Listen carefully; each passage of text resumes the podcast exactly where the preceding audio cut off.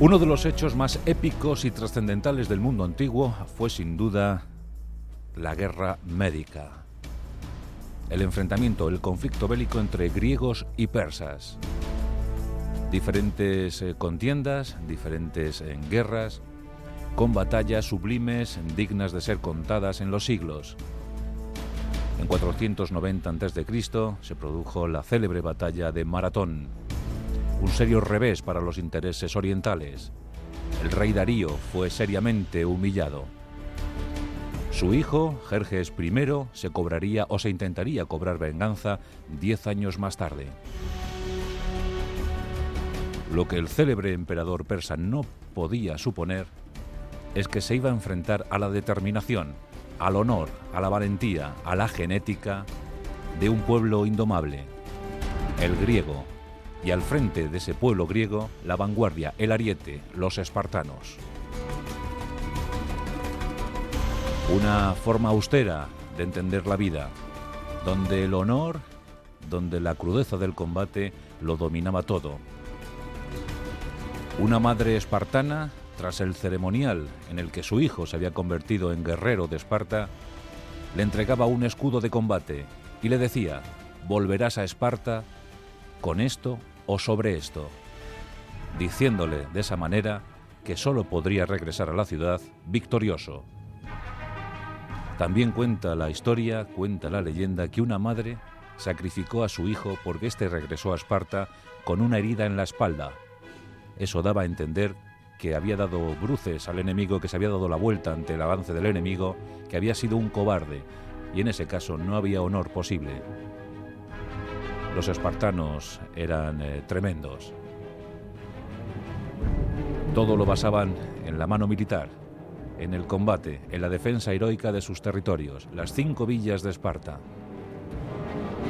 Desde bien niños se preparaban para la muerte.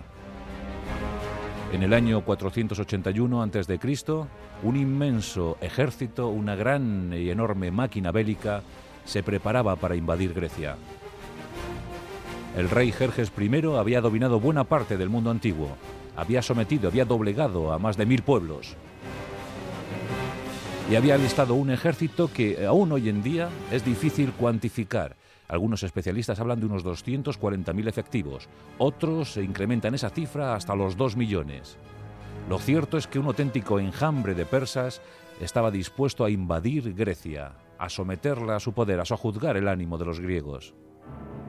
Jerjes estaba dispuesto a vengar el nombre de su padre. No se volverían a reproducir los errores de Maratón, los errores de las otras guerras médicas. Este sería el momento definitivo. Nos encontramos en el verano de 481 a.C. Los griegos se sienten amenazados. Los territorios del Asia Menor han sido cubiertos por la vanguardia de los persas. La invasión se intuye inminente. El Gran Consejo Panhelénico se reúne en la ciudad de Corinto. Desde allí se lanzan proclamas eh, para que acudan los griegos en defensa de su país.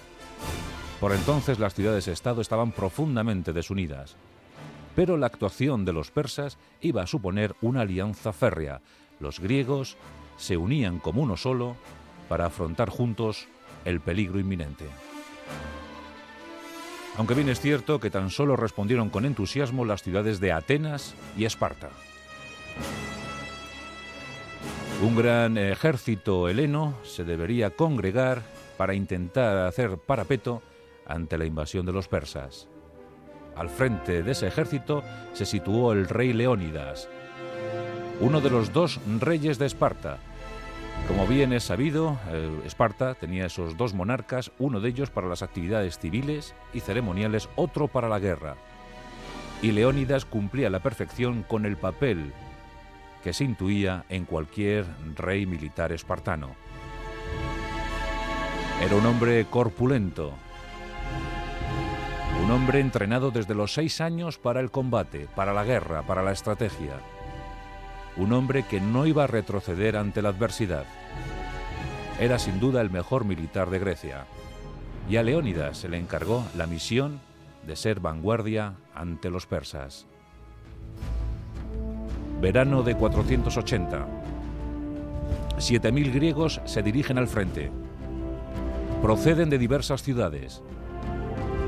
Entre ellos están los espartanos, los tebanos, los tespianos, los atenienses. Atenas domina la flota. Se prepara un gran combate en Salamina. Pero se necesita tiempo. Hay que ganar días. Los días son preciosos, sagrados. ¿Será capaz Leónidas, con sus 7.000 hombres, de aguantar el envite de los persas? Eso se demostraría en las Termópilas. A muchos kilómetros al noroeste de Atenas, un estrecho pasillo de apenas 15 metros en sus lugares más anchos, entre las escarpadas rocas y el mar, en los territorios de Fócida, pues en aquellos territorios, en aquel pasillo, se encontraba un muro defensivo, y ese fue el lugar elegido por Leónidas para esperar el ataque persa. Los 7.000 hombres se fueron situando en ese corredor. ¿Cuánto tiempo serían capaces de ganar? ¿Cuántos días podrían aguantar las embestidas del enemigo?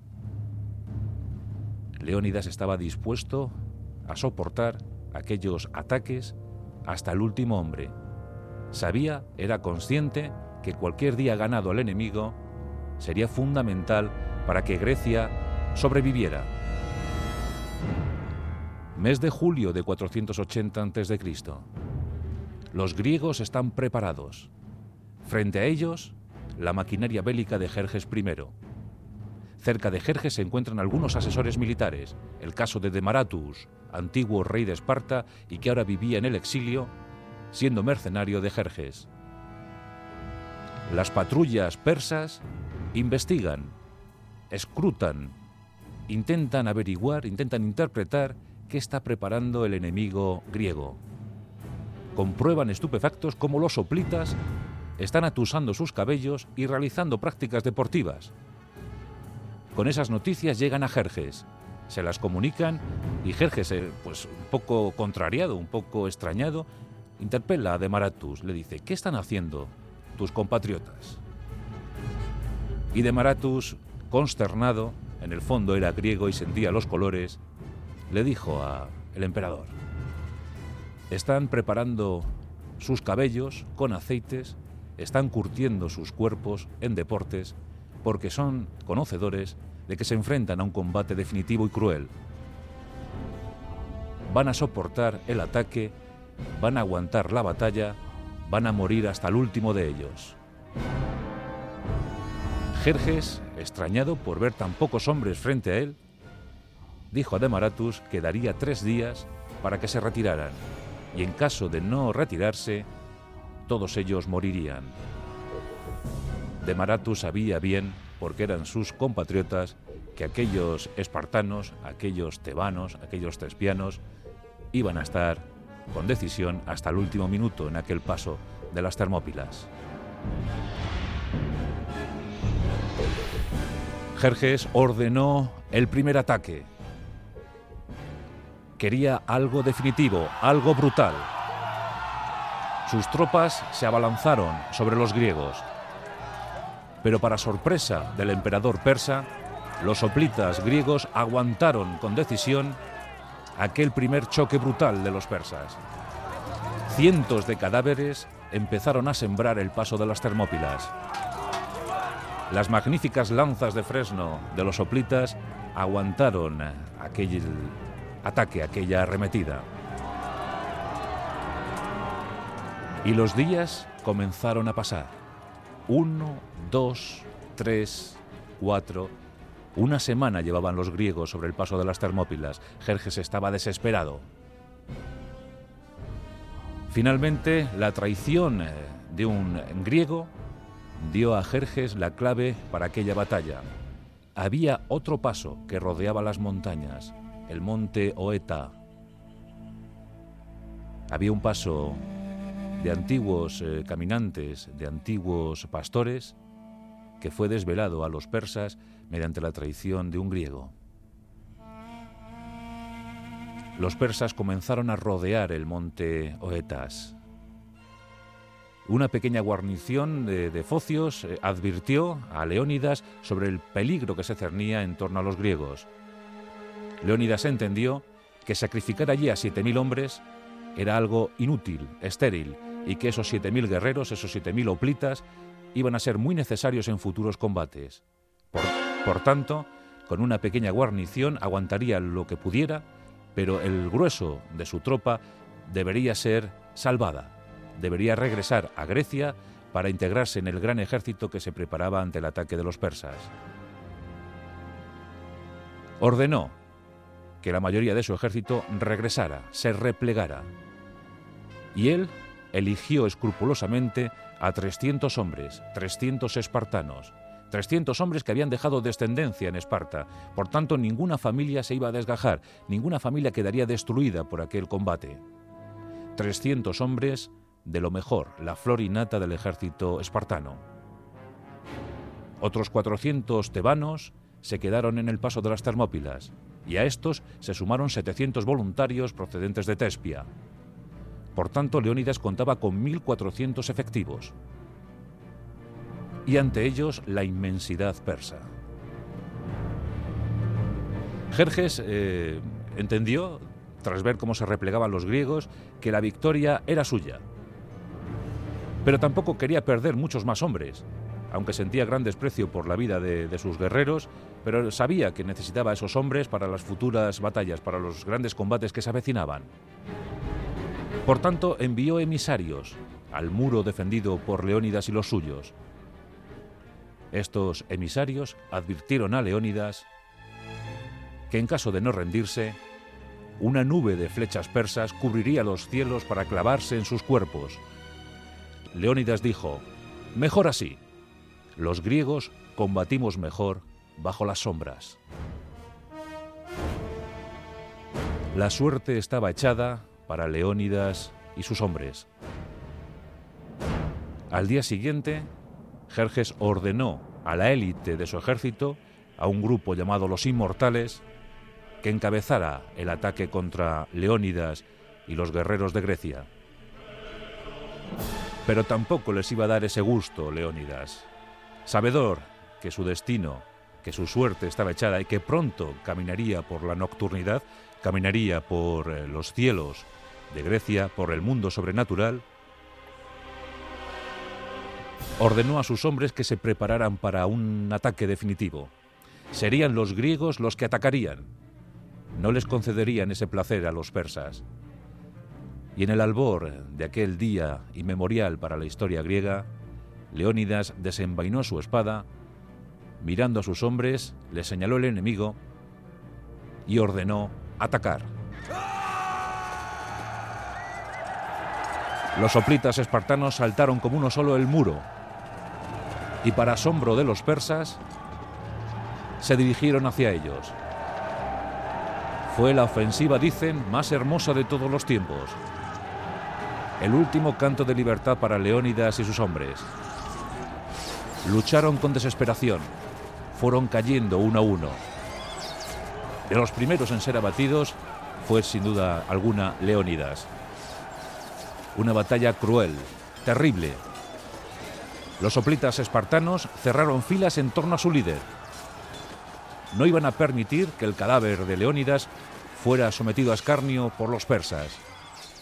Aguantaron flechazos, lanzazos. Iban cayendo uno a uno. Las últimas órdenes eran resistir, resistir a ultranza hasta el último hombre, hasta que cayera el último escudo de Esparta. Los tespianos también iban siendo diezmados. Los tebanos finalmente se rindieron a cambio de un mejor trato. Pero los espartanos, los 300 espartanos, sucumbieron en aquella jornada heroica de las Termópilas. Finalmente, tras la batalla, las imágenes del campo eran dantescas. Se podía ver grupos de hombres diseminados por todo aquel paso angosto de 15 metros apenas. Oplitas ensartados por decenas de flechas cuerpos ensangrentados, corazas eh, destrozadas por el golpe del hierro, espadas melladas por el uso excesivo. Más de mil griegos murieron aquel día. En torno a ellos, veinte mil persas. 20.000 persas de lo mejor, de lo mejor que se podía encontrar entre el ejército de Jerjes I. Jerjes, después de ver aquel horror, aquella imagen dantesca, aquella imagen infernal, volvió a hablar a Demaratus y le dijo, ¿la resistencia de los griegos es o será similar a la de estos? Y Demaratus le explicó, como estos hay otros ocho mil esperándote. Jerjes ordenó un avance total sobre Grecia. Y el resto de la historia es sobradamente conocida.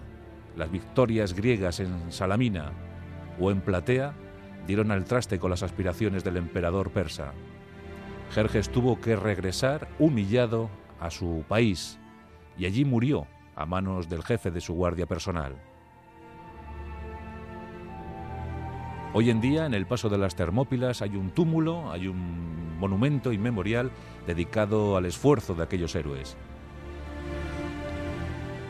Y en ese monumento reza una inscripción en la que se puede leer, extranjero, ve a Esparta y dile que aquí sucumbimos por cumplir sus leyes.